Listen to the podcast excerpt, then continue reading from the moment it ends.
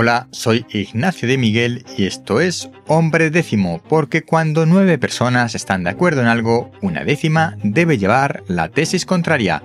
Este podcast forma parte de la red de podcast podcastidae.com de ciencia y naturaleza. El tema de hoy es científicamente sostenible soñar con la eterna juventud. Es verdad que el tema de hoy es un poco especulativo, pero creo que merece la pena una reflexión desde una perspectiva científica. Hoy por hoy no podemos detener el deterioro físico del cuerpo, aunque sí retrasarlo, con costumbres saludables y ejercicio, ya sabes. Pero más allá de eso, aunque no se habla apenas, algunos multimillonarios están invirtiendo en la eterna juventud. Para lograr algo así, necesitamos dos cosas la primera, conseguir que nuestras células no envejezcan.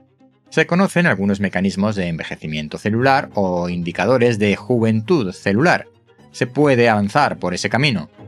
Una vez superada esa barrera, necesitamos mantener joven nuestro cerebro y nuestra mente.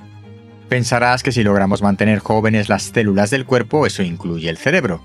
Pero tal vez no. Las neuronas no se comportan exactamente como el resto de células del cuerpo y podríamos decir que son un poco más exquisitas. En este camino de mantener nuestro cerebro joven, hace unos meses se publicó un estudio científico sobre una proteína de la sangre que rejuvenece el cerebro.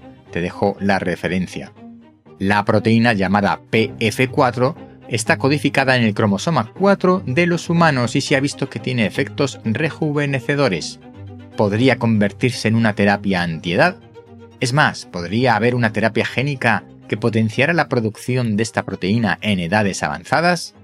Disculpa mi juego de hoy con la especulación científica, pero lo de la proteína que rejuvenece el cerebro junto con la microbiota que previene de enfermedades neurogenerativas o las causa, creo que vislumbra un futuro prometedor en relación a la calidad de vida y la longevidad de las personas.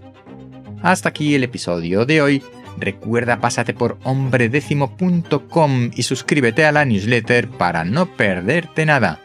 Hasta pronto.